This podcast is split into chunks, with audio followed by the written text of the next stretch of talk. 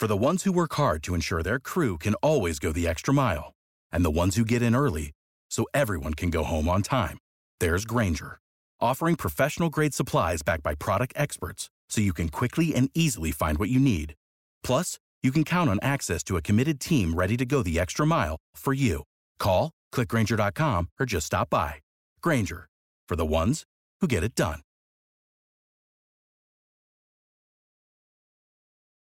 Advertencia. El siguiente episodio contiene material que puede lastimar la sensibilidad de algunas personas debido a la naturaleza gráfica de los crímenes. Se recomienda discreción. Una chica es secuestrada y su última llamada fue grabada. Bienvenidos a Juego de Asesinos.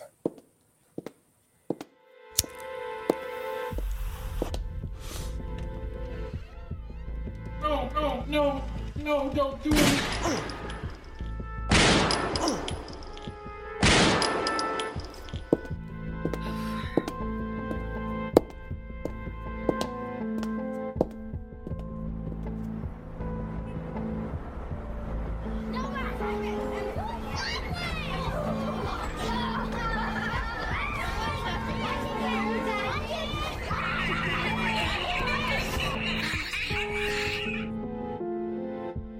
Familia, ¿cómo están el día de hoy? Bienvenidos una vez más a este loco podcast. ¿Cómo están? Hello, hello, hello. Welcome back, people. Oh, welcome back nosotras, ¿verdad? En fin, no se les olvide familia, como siempre, les pedimos que nos ayuden suscribiéndose, like y comentar aquí en nuestro programa en Evox y también si pueden ir corriendo a Spotify y dejarnos sus cinco estrellitas, se los agradeceríamos muchísimo. También no se les olvide seguirnos en social media. Aparecemos como arroba juego de asesinos bajo podcast. Tenemos Facebook, Instagram, TikTok, pero no tenemos Twitter. ¿Por qué? Twitter es del diablo. También familia, no se les olvide checar nuestra tienda de mercancía. Como siempre se los decimos, todas las ligas hacia esa tienda están en la cajita de descripción de este episodio para que vayan y se den una vuelta. Y mil gracias a nuestros iBox Premium Members, mecenas, como le quieran llamar. Gracias por su apoyo, gracias por las tacitas de café que realmente necesitamos y gracias por hacernos un podcast mejor. Así que besotes, mil gracias por su ayuda, los queremos. Sí, muchísimas gracias a todos por su ayuda. Gracias por siempre apoyarnos y mantener este podcast activo. Así que recuerden también que si mencionamos algún libro, algún documental o alguna película o serie, cualquiera de esa información la vamos a dejar en la cajita de información para que ustedes tengan el nombre o título de cómo conocemos nosotros el libro o el material y así ustedes lo pueden buscar, ya sea la traducción al español o de alguna otra forma, ¿vale? Así que recuerden, esta cajita de información es súper importante porque ahí pueden encontrar todos los links que van directamente hacia todas nuestras redes, mercancía y todo lo demás. Aparte de que en esos mismos, en esas misma, en esa misma cajita pueden encontrar también todas las fuentes utilizadas para cada uno de nuestros episodios. Así que ahora sí, como siempre, un pequeño recordatorio. No somos profesionales, No somos locutores, ni narradoras, ni investigadoras, ni abogadas, ni policías. ni especialistas de ningún tipo. No, solo somos dos simples mortales a las que les gusta mucho el true crime. Y hacemos muchísimo research para los casos que aquí se presentan. Usamos el spanglish porque es lo que nos fluye. Este podcast es una combinación extraña entre true crime y risas, Y no, no nos reímos del crimen. ni de las víctimas, Nos reímos de nuestros muy malos ejemplos, tonterías, mala pronunciación, usually me, eh, me too.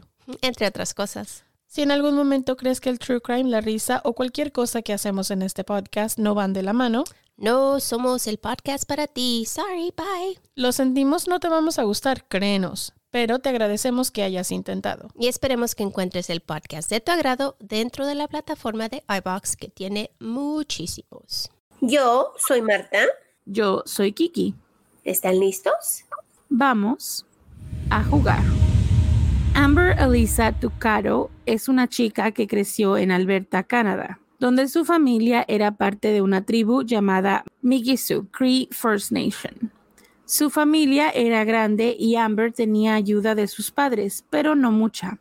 Cuando cumplió 18 años, se enamoró de un chico y se embarazó. Le dio la bienvenida a un niño y lo llamó Jacob. Amber tenía muchos problemas financieros, así que en el 2010, cuando Jacob tenía solo 14 meses, decidió mudarse con sus padres para recibir un poco de ayuda. Cuando se enojaba con ellos, pasaba su tiempo en shelters de personas sin hogar, pero era muy peligroso. Regresaba a casa para pedir ayuda.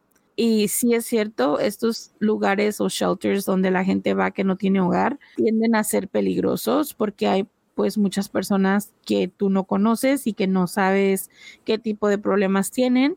De hecho, yo conocí a una chica que trabajaba para nosotros, para la tienda donde yo trabajo. Y cuando esta chica comenzó a trabajar, ella llegó con su pelo rapado. Y nosotros siempre dijimos como, ay, pues seguramente es su, su estilo, ¿no? Nunca nadie dijo nada porque venía con el pelo rapado, like whatever. Cuando ella comienza a hacerse amiga de las personas que, con las que trabajaba, ella le platica a estas personas que ella tuvo que raparse el pelo porque decía que esa forma no la podían agarrar ah, por si intentaban atacarla sexualmente por las noches, porque dice que muchas de las veces las jalan del pelo para detenerlas y eso le daba a ella una desventaja. Entonces, ella resultó ser que esta chica no tenía hogar, vivía en la calle y cuando entró a trabajar en la tienda donde nosotros trabajamos, tenía que regresarse a dormir a los shelters a las seis de la tarde y pues era muy, muy peligroso. Entonces, sí, sí, o sea, sí comprendo el, esa razón de decir, bueno, mejor me voy a casa de mis padres donde está más seguro, ¿no? Sí, pero también me pongo, o sea, como dices tú, esos, esos lugares son malísimos, especialmente si tienes a un bebé como ella tenía. Y pero e, está en esa etapa de su vida donde ella quiere ser adulta y también aún es niña, porque a los 18 años eh, aún, aún tienen la mentalidad de un adolescente, entonces mm, la entiendo porque se va a la casa de sus padres, pero si no tiene dónde ir, pues entonces se va a los shelters, pero o sea, es peligroso no solo para ella, pero también para su bebé, pero igual, a esa edad la entiendo porque pasamos por muchas cosas, ¿no?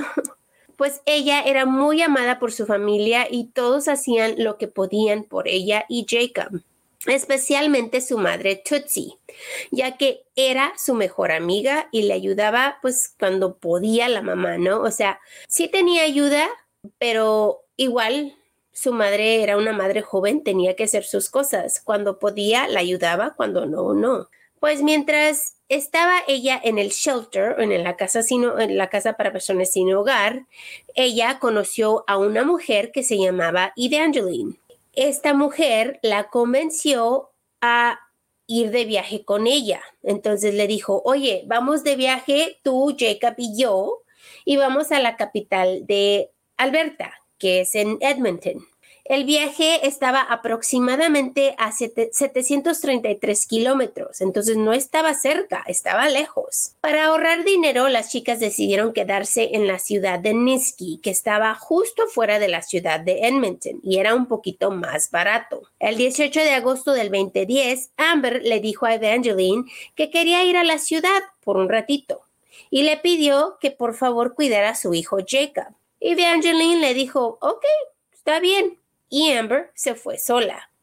No se sabe por qué le pidió ayuda, no se sabe por qué se fue y por qué decidió ir sola. O sea, esto era algo que no encontré eh, cuando hice mi research y rarísimo, ¿no? O sea, ¿cómo se va a ir ella sola y dejar a su bebé con, con esta señora que apenas conoce? Pero igual, ella tendría, tendría su razón, pero no sé. A lo mejor se le hizo nada más fácil si iba y venía rápido o algo, ¿no? Tal vez tendría algún mandado o algo, maybe. Ya ves que con los niños duras más que sola. Pues Evangeline se comunicó todo el día con Amber y le estaba esperando, ya que ella tenía a Jacob. Amber dejó de comunicarse con Evangeline esa noche. Evangeline durmió al bebé y decidió esperarla pensando que iba a regresar. La madre de Amber se estaba comunicando con su hija todos los días mientras estaba de viaje y un de repente las llamadas y textos se detuvieron. Evangeline llamó a Tootsie y le dijo que Amber no había regresado. Su madre, preocupada, inmediatamente se fue en búsqueda de su hija a Edmonton. Es que imagínate, ella le está hablando, le está mandando textos y de repente nada, y luego le llama la amiga con la que supuestamente está en vacaciones, de, en viaje, pues, y también le dice, oye, yo no puedo, yo no sé qué le pasó. Boom, la madre hizo lo que las madres hacen y se va inmediatamente a buscar a su hija. Y no nada más eso, o sea, decirle, oye, no vino por el bebé. O sea, Right. Tengo tu nieto aquí y ella no ha regresado. Entonces es como bandera roja y esa alarma a mil por hora, ¿no? No, claro. Pues Tootsie inmediatamente levantó un reporte con el Royal Canadian Mounted Police, que le vamos a llamar RCMP de hoy en adelante, y reportó a su hija como desaparecida. Pero ellos no la tomaron en serio, que esto es lo que me cae más malo, más gordo de todas las historias que hemos hecho. Cuando la policía dicen, ah, está bien, whatever. Pues le dijo la policía, y los voy a citar, bueno, Tal vez ella se fue de parranda y te llamará cuando termine. ¿Really? Un familiar no necesita escuchar eso. Un familiar necesita escuchar, ok, vamos a tratar de hacer lo que más podemos. No, oh, tal vez anda de loca o tal vez está haciendo esto y aquello. Deja de insinuar lo que la persona está haciendo y haz tu trabajo. Period. Pues Tootsie, furiosa, como cualquier madre debería de hacerlo, decidió buscarla ella misma. Cuatro meses, cuatro meses después, por fin, la policía le hizo una entrevista. Esto es algo que yo y Kiki siempre, siempre decimos en este podcast, que si tú tienes a una persona en tu familia, un amigo, lo que sea, desaparecido, don't give up. Sigue y sigue y sigue. No dejes de buscarlos, no dejes de hablar con la policía, no dejes de empadarlos, porque sabes que entre más y más y más y más los empadas, más van a ser por ti. Si tú vas, haces el reporte y luego te vas y, y dejas, no van a hacer nada por ti. Pero si tú estás ahí de, de necia todo el tiempo, por fin te van a hacer caso, más que nada para que te vayas y ya no sigas de enfadosa. Pero igual, tienes que hacer todo lo que tú puedas por tus, por tus personas que amas, porque nadie más lo va a hacer más bien que tú. Tienes que hacer muchísimo, muchísimo ruido. Es de esas cosas importantes que hay que hacer. Yo creo que prácticamente la mayoría de las mamás de personas desaparecidas que hemos visto en las historias que contamos, ya sea que comienzan la investigación ellos mismos y después la policía se como introduce a la investigación que ya está corriendo por parte de la familia. Qué, qué tristeza, ¿no? Que, que si tú sabes que tu persona está desaparecida, nadie te haga caso al respecto y no quiera ni siquiera, pues, poner un poquitito de, no sé, vamos, por siquiera vamos a buscar o a platicar con la gente que la conoce más cercana, en vez de simplemente mandar a la mamá a decirle, oh, váyase para su casa y espere a ver a qué hora se le ocurre a la muchacha volver, ¿no? O sea, la policía seguramente dijo, no, pues como seguido, seguido se va de casa, vive en shelters, esto y aquello, quisieron hacerle como un perfil y decidir que por su perfil, por cómo se ha comportado en el pasado, seguramente am, es lo que está haciendo otra vez, sin importarles que esta chica, a pesar de que tiene este tipo de perfil, se mantiene en contacto constante con su familia. Para ellos no es común que ella simplemente desaparezca, eh, sino que ella, a pesar de estar desaparecida, a pesar de no estar en casa, está en el teléfono constantemente enviándose mensajes. Deja de eso. Ella siempre ha cuidado su bebé desde que su bebé nació Claro. hasta ahorita. Entonces, para que diga la policía que va a dejar a su bebé así, nada más por así, eso es un insulto. Siento más, es como la están juzgando simplemente porque no vive en casa de los padres. Es, es todo. Pues actualmente hay una crisis de derechos humanos en Canadá, donde un porcentaje desproporcionadamente alto de mujeres desaparecidas y asesinadas son indígenas. En Canadá, las mujeres de aborigen son el 3% de la población del país, pero el 10% de sus víctimas de asesinato. El epicentro de esta crisis de derechos humanos es la carretera 49 millas al norte de donde se vio por última vez a Amber, tratando de pedir un aventón o un... Un raite, un, un paseo, como le llamen, ¿Cómo le dicen en, en España? Un autostop. un autostop. Así que la autopista 16 en Canadá entre Prince George y Prince Rupert British Columbia, se llama la carretera de las lágrimas. Es a lo largo de esta carretera que tantas mujeres indígenas han sido secuestradas y asesinadas. That's so sad. Lo más triste de esta historia es que siempre escuchamos de personas, de mujeres indígenas en México que desaparecen y, jamás las volvemos a ver. O sea, su familia nunca las, las vuelve a ver.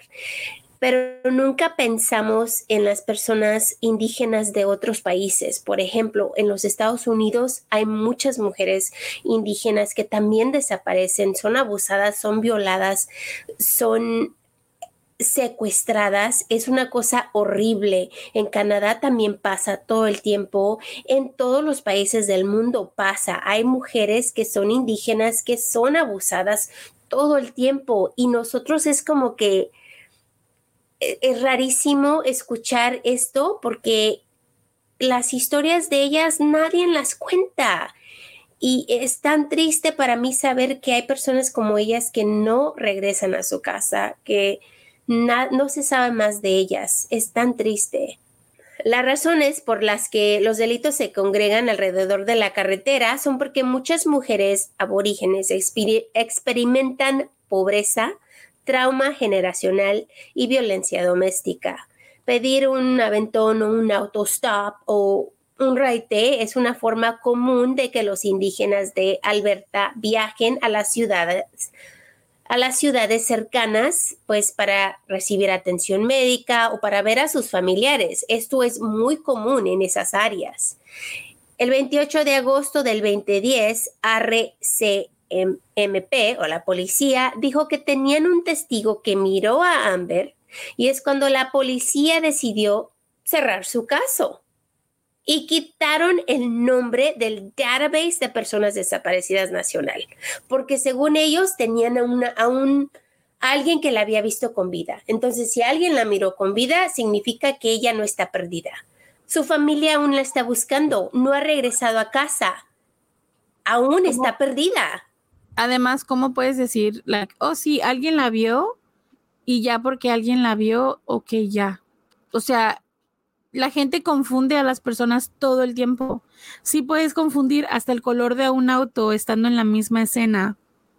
¿Qué te hace pensar que alguien no pudo haber confundido a una persona pensando que era ella? Y lo más feo, lo más feo, Kiki, es que se dice que no investigaron al tip, no investigaron si era verdadero, no confirmaron realmente que la persona que se había visto era Amber. ¿Cómo se les ocurre no investigar? Es como básico, ¿no? ¿No dirías tú? Es básico si ella no se ha comunicado con su familia y ya le explicamos que su familia la está buscando porque está desaparecida. ¿No se te hace estúpido decir, ah, no, pues ya, ya, ya alguien la vio ya? ¿Y quitarla de la lista nada más así? Es, es, es, siento que es hasta plan con maña simplemente como para olvidarse de, de que existen, ¿no?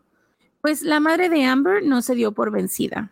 Y ustedes saben que a nosotros nos encanta cuando las madres pelean por los derechos de sus hijos y de sus personas desaparecidas, porque son personas que no se dejan vencer, personas que siguen adelante a pesar de toda la batalla que están sufriendo en ese momento. Lo más importante para ella, pues, era encontrar a su hija. Así que siguió llamando y reportando a su hija hasta que alguien la escuchara. No se dio por vencida.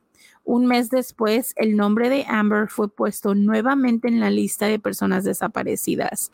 Pero fíjense todo lo que tomó, que la mamá estuviera constantemente recordándoles que ella estaba desaparecida después de ya haberla reportado, después de que ellos quitaron el nombre. O sea, esto es un martirio hasta para la madre, porque no nada más está preocupada de que está desaparecida, está preocupada de que la policía no va a hacer absolutamente nada por encontrarla y eso es lo más triste del mundo. Tutsi dice que ella y su hija eran inseparables y que no es normal que ella haya dejado de comunicarse con ella. Tutsi fue al hotel a recoger a Jacob y las pertenencias de Amber para ver si le daban alguna clave, pero cuando llegó al hotel se dio cuenta que la policía había tirado todas sus pertenencias. El caso se hizo frío a pesar de que esta madre continuó luchando. Ella va en contra de la pared, o sea, ella va chocando con pared todo el tiempo. No hay forma de que le den un respiro de algo. O sea, ¿quieres evidencia? Ya la tiraron, ¿sabes? ¿Quieres el reporte? No hay. ¿Quieres que le pongan el nombre en la lista? Ni siquiera está ahí. O sea, una tras otra. Pobre madre. El 28 de agosto del 2012, la policía publicó una grabación del audio de una llamada telefónica entre Amber y su hermano. El hermano de Amber estaba encarcelado en ese momento. Y en Canadá, también en los Estados Unidos, se graban todas las llamadas que las personas encarceladas hacen y reciben. Se escucha cuando alguien levantó a Amber, cuando ella pidió un autostop, un aventón o un raite. En la grabación, ya que ella probablemente sospechó del conductor y llamó a su hermano, sabiendo que iba a ser grabada su llamada. Su madre le había aconsejado anteriormente que fingiera estar hablando por teléfono con alguien como medida de, de seguridad cuando pedía estos tipos de aventones autostops, como le quieran llamar, que esto es muy, muy, muy bueno. Esta es lo mejor que le puedes decir a tu hija. Si te sientes que estás en peligro, si te sientes que, eh, que alguien te va a hacer algo, usa tu teléfono, llama a alguien, pretende que estás hablando con ellos, pretende que, que vas al lugar donde ellos están, porque esto tal vez te pueda salvar tu vida. En este caso no le ayudó a Amber, pero igualmente ella llamó sabiendo que iba a ser grabada su llamada y se dice que la llamada telefónica duró 17 minutos en total, pero solo liberaron 61 segundos de esta llamada. Where are we by? We're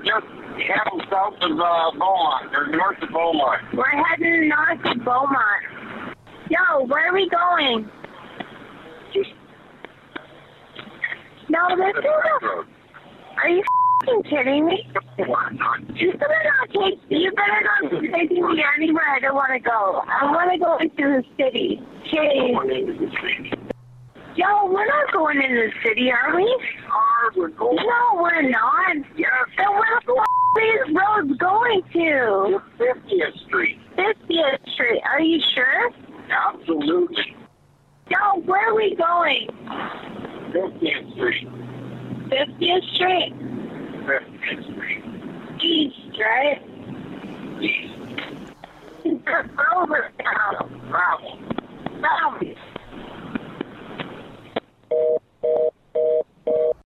Entonces, Kiki y yo vamos a hacer la llamada, la grabación, ¿no? Yo voy a ser Amber y Kiki va a ser el hombre desconocido, ¿ok? Amber dice, estamos en... Vamos rumbo al sur de Beaumont o el norte de Beaumont. Vamos rumbo al norte de Beaumont. Hey, ¿a dónde vamos? Solo y dice algo que no se entiende. No, esto es una... Dijo otra cosa que no se entendía y después dijo las carreteras traseras.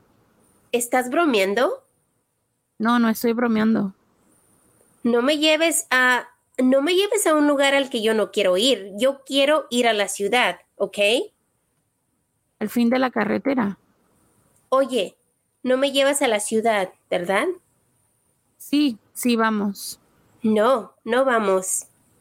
Sí, ¿A dónde carajos vas? ¿A dónde carajo van esas carreteras? a la calle 50. ¿A la calle 50? ¿Estás seguro? Absolutamente. Oye, ¿a dónde vamos? A la calle 50. ¿A la calle 50? Calle 50. Al este, ¿verdad? Al este. Amber dijo algo que no se enten- entendió. ¿Ya terminó? El hombre desconocido dijo algo que no se entendía y después dijo graba. Amber ahora dijo alguien que no se entiende y la llamada se cortó. Desesperante. ¿Y quién sabe qué, qué más información hay en esa llamada? Esto es lo único que sacaron al público. Sí, Me además, imagino, que quién esto sabe es por dónde iban también. Me imagino que esto es lo único que Valioso. valioso. Tres testigos fueron a la policía diciendo que reconocieron la voz del hombre en la última llamada que había hecho Amber. Dijeron que el hombre se llamaba Pat Carson, un ofensor sexual bien conocido en la ciudad de Alberta. La policía no pudo encontrar un vínculo entre Pat y Amber y no lo consideraron como una persona de interés. Que, I mean, es stupid. ¿Cómo no vas a considerarlo? O sea, obviamente no hay relación porque la chica estaba pidiendo un, una, un ride de un autostop. No estaba ahí por, you know, she's hitchhiking, está haciendo hitchhiking. Obviamente no va a conocer a la persona con la que se está subiendo. Y si es un criminal, ¿por Exacto, qué no lo nada más checar? O sea, ¿sabes qué? Voy a ir nada, nada más por quitarte de mi lista, voy a ir a investigar. Nada más. Si eres o no eres relación con ella, ok, fine, pero por lo menos voy a mirar. Te voy a, voy a checar, voy a hacer mi trabajo para poder quitarte de la lista, ¿no? Ay, coraje. Pues no se sabe cuándo la policía reci- recibió la noticia sobre esta llamada, porque cerraron su caso tan rápido. Y porque duraron dos años para escuchar la llamada grabada. Teniendo la grabación ahí, duraron dos años antes de poder escucharla. Desafortunadamente, dos días después de que salió la llamada, el cuerpo de Amber fue encontrado en un campo cuando un hombre iba en su caballo y lo encontró. Su cuerpo estaba a solo 17 minutos del hotel donde se había hospedado la noche de su desaparición.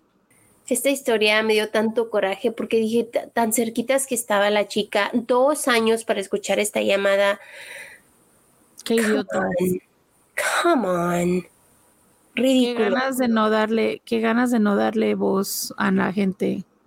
La policía de Canadá tiene una historia larga de negligencia y abuso contra las mujeres indígenas. Casi la mitad de los casos sin resolver son de mujeres indígenas en Canadá. En el 2012, una mujer reportó que cuando pidió un aventón o un autostop a un hombre que ella identificó como un policía, dijo que manejaron afuera de la ciudad donde él la violó y la amenazó, diciéndole que si ella decía algo y él se daba cuenta que la iba a matar. En julio del 2019, la policía de- se disculpó con la familia Tucarro y un informe de 120 páginas de la Comisión de Quejas y Revisión Civil de la Policía encontró que la investigación sobre la desaparición de Amber era deficiente. Duh. ¿Tu- ¿Tuvieron que hacer un reporte para que les dijera eso? Sorry, No. Se han encontrado cuatro cuerpos en el área donde se encontró el cuerpo de Amber, lo que lleva a la gente a sospechar que pudo haber sido víctima de un asesino en serie. Las cuatro víctimas eran mujeres indígenas que estaban pidiendo aventones o autostop en la ciudad. Tutsi Tucaro ahora es la encargada de criar el bebé de Amber. Su caso aún está sin resolver y su familia dice, y lo citaré, Nunca nos rendiremos, nunca. No vamos a ninguna parte y él necesita saber eso. Las personas que no se presentan y saben quién es él son igualmente culpables. Y sí, tienes razón. Es cierto. Qué horror de policía, ¿eh? La verdad. A veces digo, hay policías incompetentes y estos. O sea, no hay forma de que tú me digas que ni siquiera, ni siquiera tuvieron el intento de hacer algo. Fue como, desapareció, ah, ok, desapareció. Y ya. O sea, ni siquiera se pudieron checar los leads porque ya, ya tenían varias like, líneas de investigación abiertas. Está una persona que es un sex offender, que pudieron haber checado su, su récord, pudieron haber checado su casa, su carro, sus cosas. Duraron dos años para checar una llamada de emergencias donde se sabe que la víctima estuvo comunicándose. O sea, neta que qué coraje con, con esas ganas de no hacerle caso a las personas y más con este problema tan grande que tienen todas las mujeres indígenas que han estado desapareciendo, todas las mujeres Native American, nativa americanas, que tanto en los Estados Unidos como en Canadá es un problema enorme, enorme. Desaparecen de estos lugares donde están y nadie hace nada por ayudarles. Entonces, esta mamá, pues, pobrecita y, y, qué bueno que sigue, o sea, que nunca descansa porque alguien escuche la historia, ¿no? O que alguien que sepa la verdad, pues a lo mejor en algún momento se le dé, no sé, se le haga el corazón un poco más grande y le dé chance de, de saber la, la verdad, o sea, de darle la verdad de quién la asesinó. Además, su hijo, leí una historia donde estaba su niño, ya está grandecito, pues ya hace mucho tiempo que esto sucedió y, y el niño también está ahí. Sus, sus abuelos le han dicho a él sobre su madre, él sabe la persona que era, él sabe que ella, ella lo quería muchísimo y él está ahí pidiendo justicia por su mamá tan joven, no tiene papá, no tiene mamá y tiene sus abuelos que gracias a Dios lo están cuidando, pero igual pobre niño, también, es, también está sufriendo, también sufrió muchísimo por esto. Y qué desesperación que la policía no le haga caso a estos casos, me da asco, me da rabia y me siento tan mal por estas personas, así que ojalá nuestro podcast pueda ayudarnos un poquito por lo menos a darle luz a, un, a este tipo de, de historias a este tipo de problema que sucede todo el tiempo y nadie realmente sabe sobre eso. Que son injustos, qué injusticia, la verdad.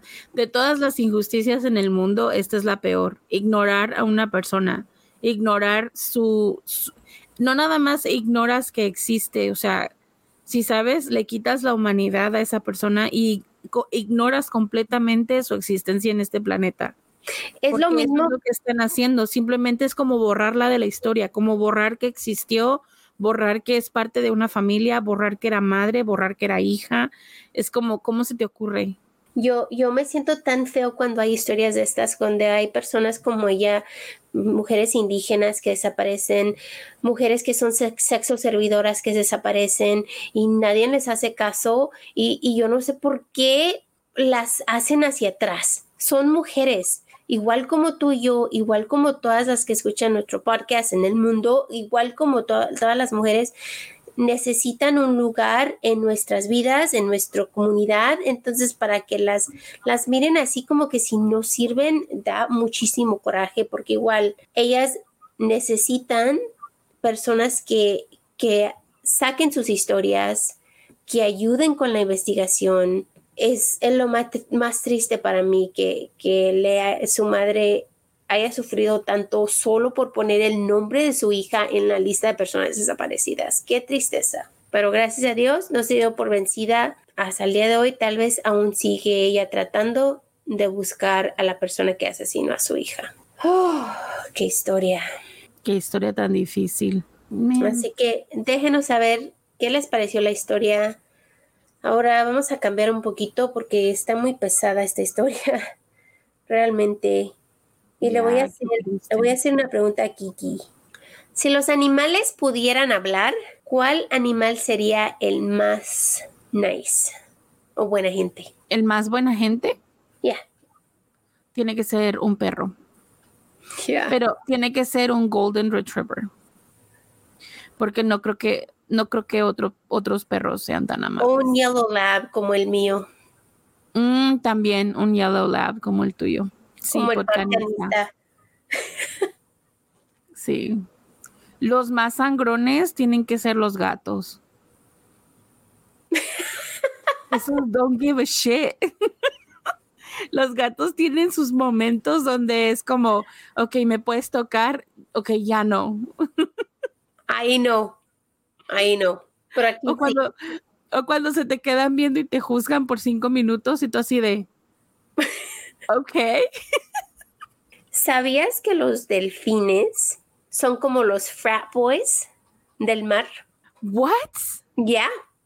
Why? ¿Por qué? Te voy a decir. Si ellos encuentran una mujer, toman sus turnos violándola. Horrible. Uh -huh hasta que se enfadan de ella, así como, oh, ya, terminamos contigo, ya. So they're evil. Oh, son los peores. Los peores. Y tan bonitos que se ven. Y luego, si uno de ellos no les cae bien, son como mean girls. Todos lo atacan. No. ¿Ya? Los mean girls del mar son los Wow. peores. Los hombres. Wow. Ya, por si no lo sabías. Cosas que yo leo nomás por leer. Pero en fin, bueno, así que déjenos saber ustedes en los comentarios si los animales pudiesen hablar, ¿qué animal sería el más amable o el más amargado? Díganos ahí en los comentarios. Déjanos saber. Y el emoji de hoy es un delfín.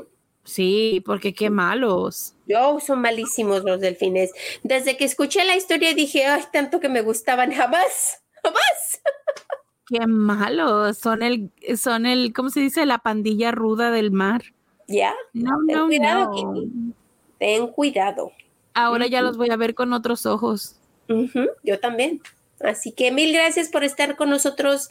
Gracias por estar aquí ya que regresamos. Los queremos un montón porque sin ustedes No estaríamos aquí. nos vemos muy muy pronto. Que tengan lindo día. We love you guys. Bye. Bye. No olvides suscribirte, dejarnos un review, tu like y comentario que son de mucha ayuda.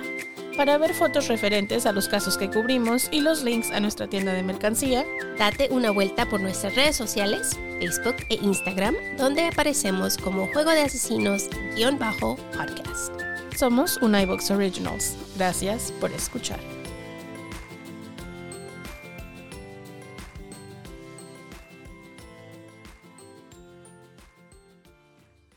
Como nuevo cliente de Western Union, puedes disfrutar de una tarifa de envío de 0 dólares en tu primera transferencia internacional de dinero en línea. Envía dinero a los tuyos en casa de manera rápida, fácil y conveniente. Visita westernunion.com o descarga nuestra app hoy mismo y tu primera tarifa de envío corre por nuestra cuenta. Aplican ganancias por cambio de moneda. No disponible para tarjetas de crédito y envíos a Cuba. Servicios proporcionados por Western Union Financial Services Inc. NMLS 906983 o Western Union International Services LLS NMLS 906985.